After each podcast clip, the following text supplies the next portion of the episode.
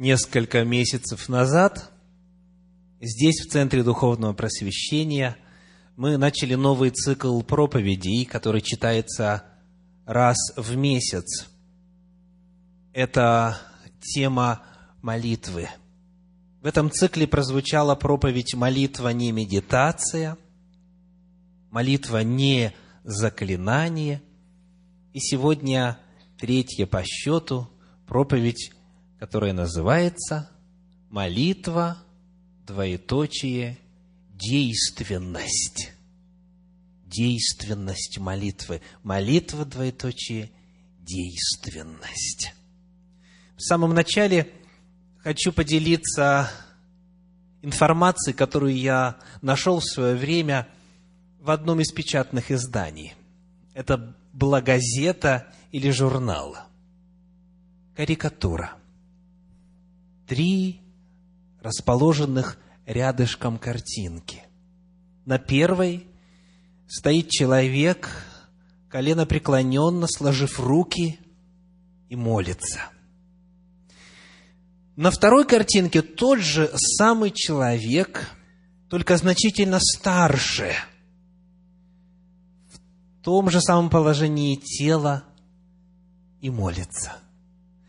На третьей картинке упавший на земь скелет того же самого человека. И подпись. Зачем молиться и ждать когда Бог решит твои проблемы. Именно так многие воспринимают молитву. Пустая трата времени. Если я не пойду и не найду работу, неужели Господь мне ее обеспечит сам? Если я не начну искать невесту для себя – Неужели она сама ко мне, Господом, будет направлена? Неужели, если я не буду действовать, Бог будет действовать? К великому сожалению, скептическое отношение к самому факту явления молитвы стало довольно распространенным – и далеко не только у людей неверующих. Многие христиане, люди, верующие иных религий, тоже относятся к молитве скептически. То есть, когда уже ничего не помогает, ну, тогда можно и помолиться, а авось поможет. Как произошло во время Второй мировой войны, когда один летчик вынужден был, по причине того, что самолет его сбили, катапультироваться.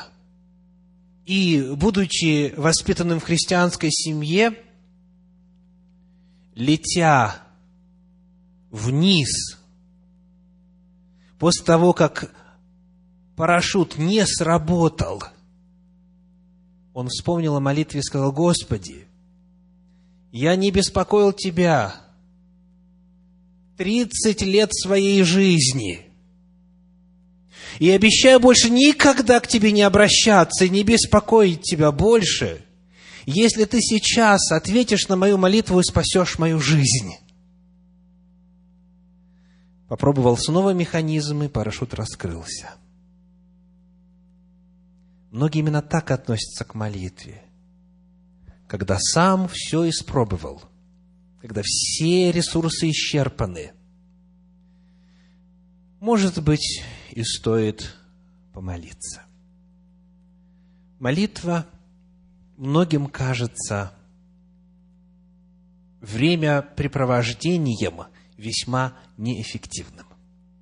Вот эту тему мы поднимаем сегодня. Итак, молитва, действенна ли она? Что Священное Писание рассказывает нам по этому очень важному вопросу? Ибо поистине бессмысленно делать нечто, что не результативно, правда? разумный человек не станет дважды или трижды повторять нечто, что не приносит результата. Приглашаю вас открыть в начале, в Евангелии от Матфея, в седьмой главе, в стихах с 7 по 11, Евангелие Божье, где передаются слова Иисуса Христа. Евангелие от Матфея, 7 глава, стихи 7 по 11. «Просите, и дано будет вам. Ищите, и найдете. Стучите, и отворят вам. Ибо всякий просящий получает, и ищущий находит, и стучащему отворят.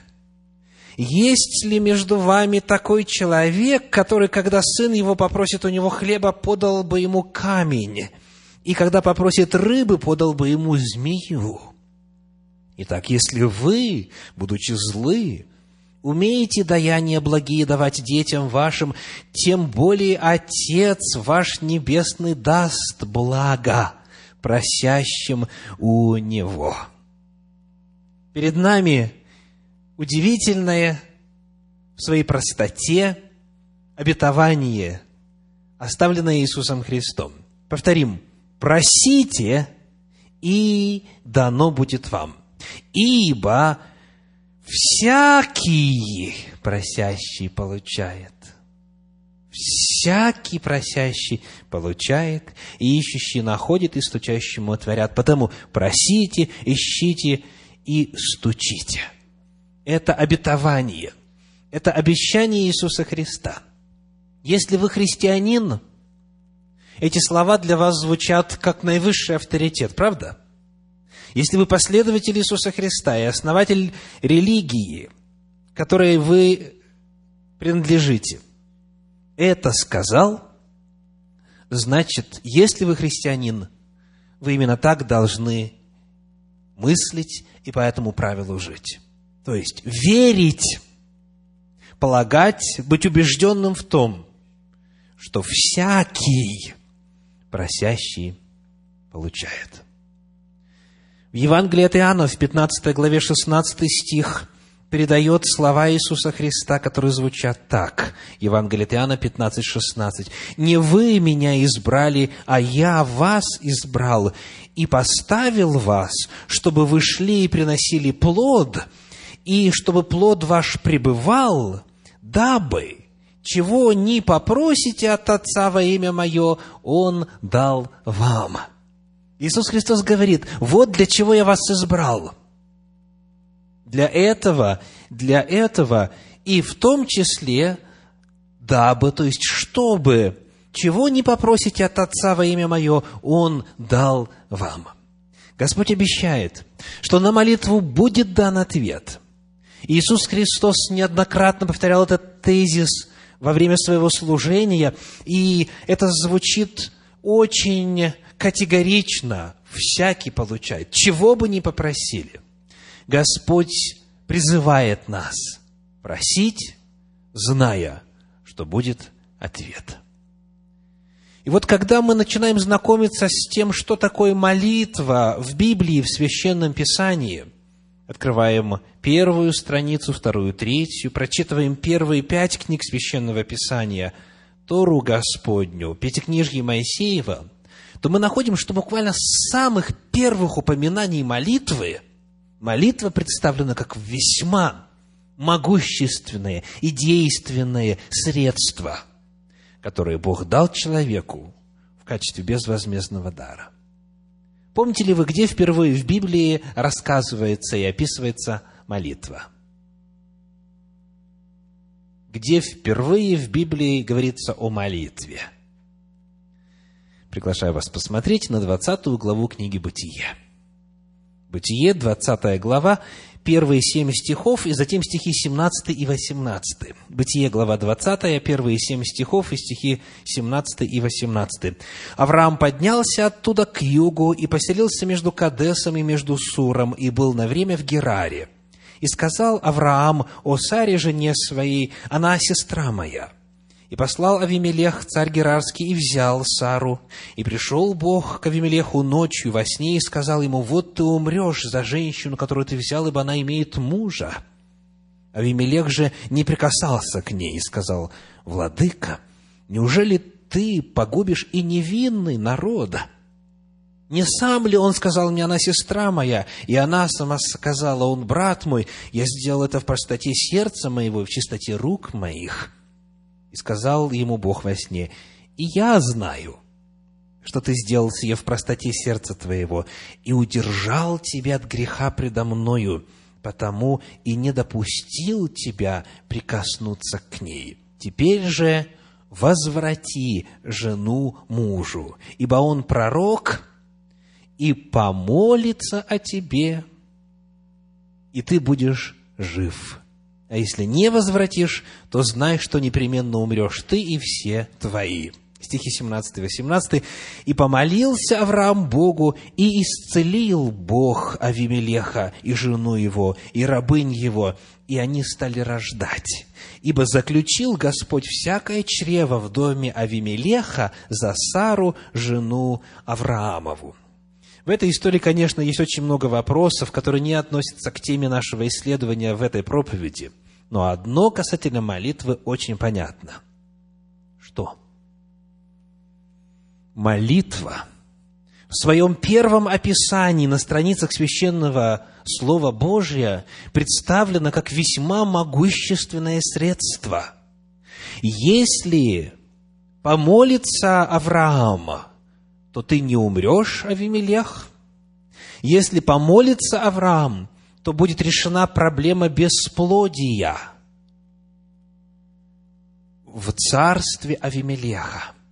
Первый пример молитвы показывает, что сила молитвы чрезвычайно высока. Молитва спасает жизнь. Молитва устраняет бесплодие. Молитва – это могущественное средство – Читая дальше в книге «Бытие», мы доходим до 25 главы, и в 21 стихе находим вот что. Бытие 25, 21. «И молился Исаак Господу о жене своей, потому что она была неплодна, и Господь услышал его, и зачала Ревека, жена его».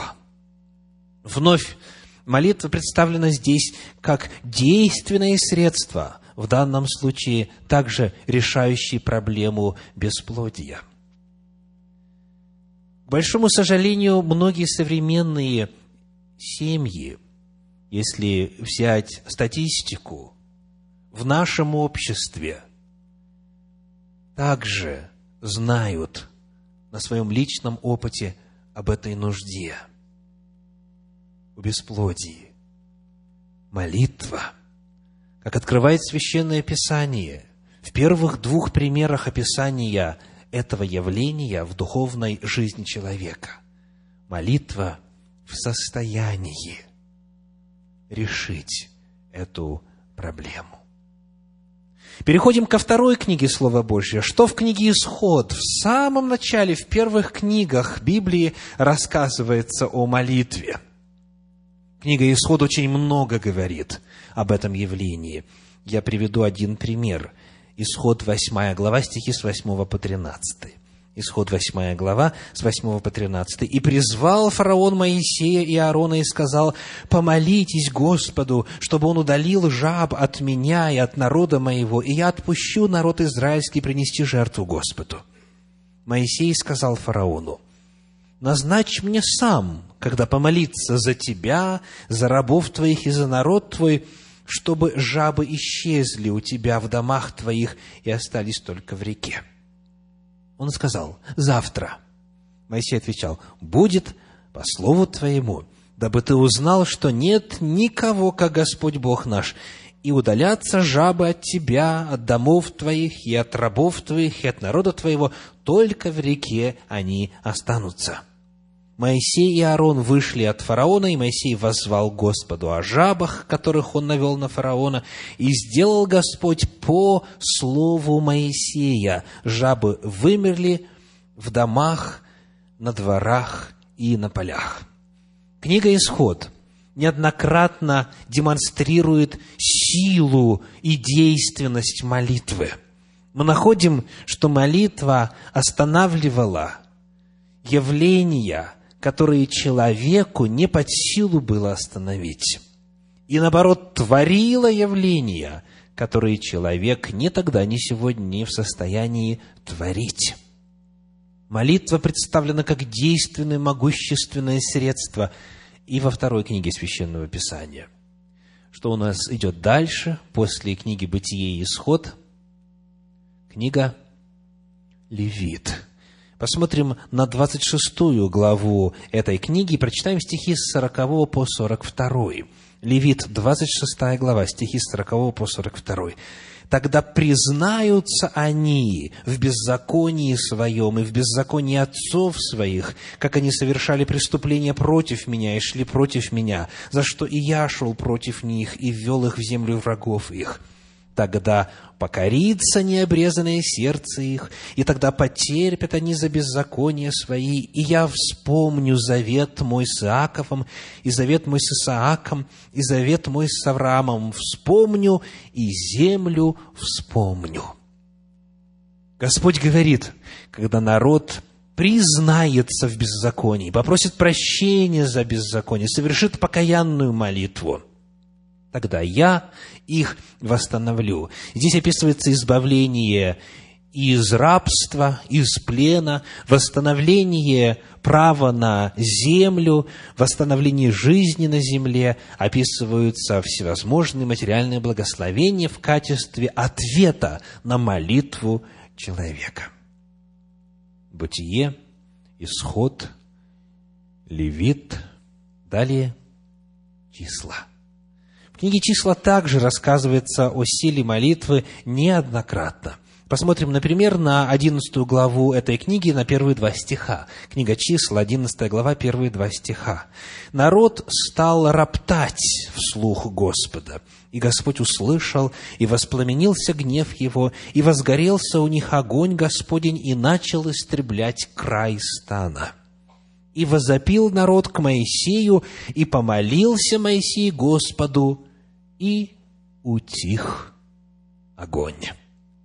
Молитва угошает силу огня.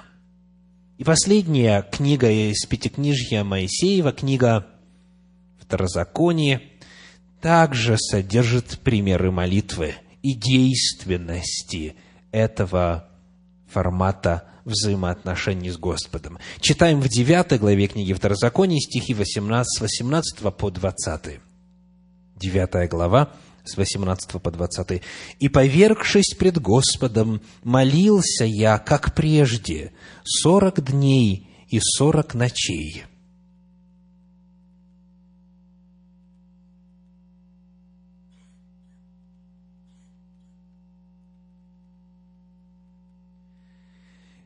хлеба не ел и воды не пил за все грехи ваши, которыми вы согрешили, сделав зло в очах Господа и раздражив Его. Ибо я страшился гнева и ярости, которыми Господь прогневался на вас и хотел погубить вас. И послушал меня Господь и на сей раз. И за Аарона весьма прогневался Господь, и на Аарона весьма прогневался Господь, и хотел погубить его, но я молился и за Аарона в то время – Господь сохранил целый народ по молитве одного человека, Моисея. Вот действенность молитвы. Итак, мы могли бы таким же образом продолжать и говорить о последующих книгах Священного Писания. Практически во всех книгах Библии демонстрируется сила и действенность молитвы. Потому всякий человек, который приступает к молитвенному служению, если задаст вопрос о том, как молитва представлена в Библии с самого начала, во время первого, второго и так далее описания молитвы, первый, яркий, неизбежный вывод. заключается в следующем. Молитва действенна. Молитва содержит в себе потенциал чудес. Молитва открывает сокровищницу Божьего могущества. В первых пяти книгах Библии молитва представлена как действенное средство во взаимоотношениях с Господом. Но, может быть, это было в прошлом. Может быть, только тогда, когда писалось Священное Писание, когда Бог в действительности вел свой народ. Может быть, на протяжении времени написания книг Библии только лишь молитва действовала. Знаете ли вы действенность молитвы в современном обществе? Знаете ли вы силу молитвы на своем собственном опыте? Можно ли попросить поднять руки тех, кто испытал в своей жизни лично, лично силу и действенность молитвы? Поднимите, пожалуйста. Спасибо. Почему же человекам свойственно об этом забывать? Почему же, когда случается какая-то нужда, часто первое инстинктивное движение – это к телефону. Позвонить другу, знакомому, родственнику, мужу, жене и так далее, и так далее, для решения этой проблемы. Почему же многие инстинктивно не набирают известный номер телефона? Иеремия 33,3 воззови ко мне, и отвечу тебе. Покажу, покажу тебе великое и недоступное, чего ты не знаешь.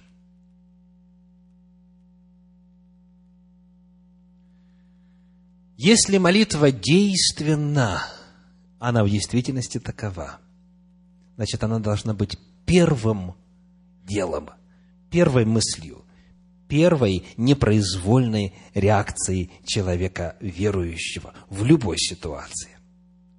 А потом можно уже разговаривать с остальными. Вначале нужно поговорить с Богом. Молитва действенна. В свое время здесь, в Центре Духовного Просвещения, работала так называемая пасторская молитвенная группа – ряд из присутствующих на богослужении сегодня в ней участвовали. Дело было так. Я пригласил тех, кто умеет сохранять конфиденциальность и любит молиться и верит в силу молитвы, заявить о своем желании получать еженедельно от пастора список с нуждами, с конкретными именами людей – и описанием ситуаций, часто очень деликатных, чтобы молиться Господу о явлении и демонстрации Его силы в той или иной нужде. И такая группа собралась, и мы начали молиться. Мы работали в этом формате более двух лет. И молитвенный список который я раз в неделю отсылал по электронной почте или по факсу, в зависимости от того, что было у человека в наличии. Вначале шло обетование Священного Писания, которое нужно было озвучить, э, произнести вслух и веру в него провозгласить. Потом шел раздел «Ответы на молитвы». И там было, как правило, э, два вот таких главных раздела в ответах – житейские нужды и духовные нужды и мы перечисляли Божьи ответы, которые за эту неделю молитвы накопились, а потом в нижней части вопросы еще не решенные. И вот сегодня, когда я готовился к этой проповеди, я просмотрел наш молитвенный журнал. Я просмотрел список за недели вот этих лет, когда мы совершали служение молитвы в этом формате. И снова воздал благодарность Богу за то, сколько много чудес он совершил, насколько многие молитвы он ответил. Я хочу сегодня привести всего лишь три коротеньких примера. Это лаконичные цитаты из молитвенного журнала пасторской молитвенной группы Центра Духовного Просвещения. За этими краткими строками, конечно, намного больше эмоций и переживаний, и страхов, и, наоборот, радости, и благодарения Богу, но э, хотя бы несколько фактов. 8 января 2006 года была сделана такая запись. Антонина Михайлова – на неделе попала в больницу по причине сердечного приступа.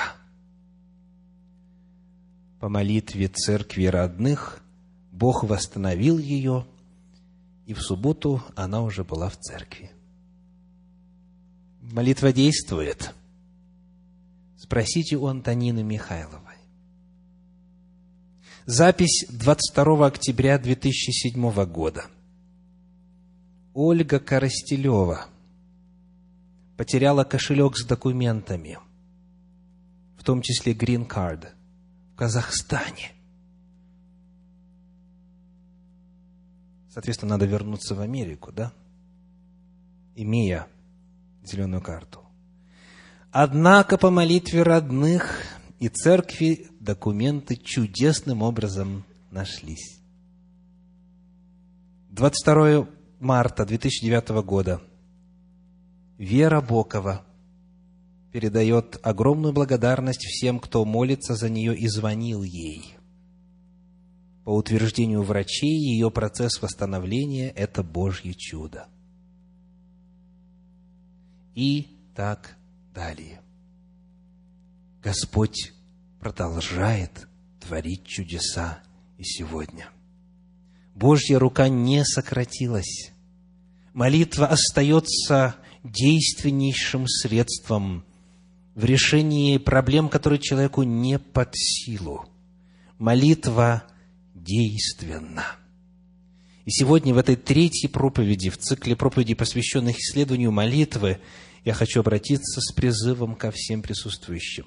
Если по какой-то причине, а их может быть много, ваша молитвенная жизнь оскудела – и ваша уверенность в силе молитвы пошатнулась, если вы молитесь от случая к случаю и обращаетесь к молитве только как к средству на авось, знайте, Господь Иисус Христос призывает вас молиться с уверенностью, что вы непременно получите ответ. Господь оставил чудное обетование – и он продемонстрировал на страницах Слова Своего действенность молитвы. Эта действенность молитвы сохраняется и сегодня, она запечатлена в миллионах документов верующих людей сегодня в 21 веке. Призываю вас, верьте в великую силу молитвы, используйте ее для блага себе и ближним. Молитесь Господу, потому что Он – силен ответить и послать вам милость. Аминь.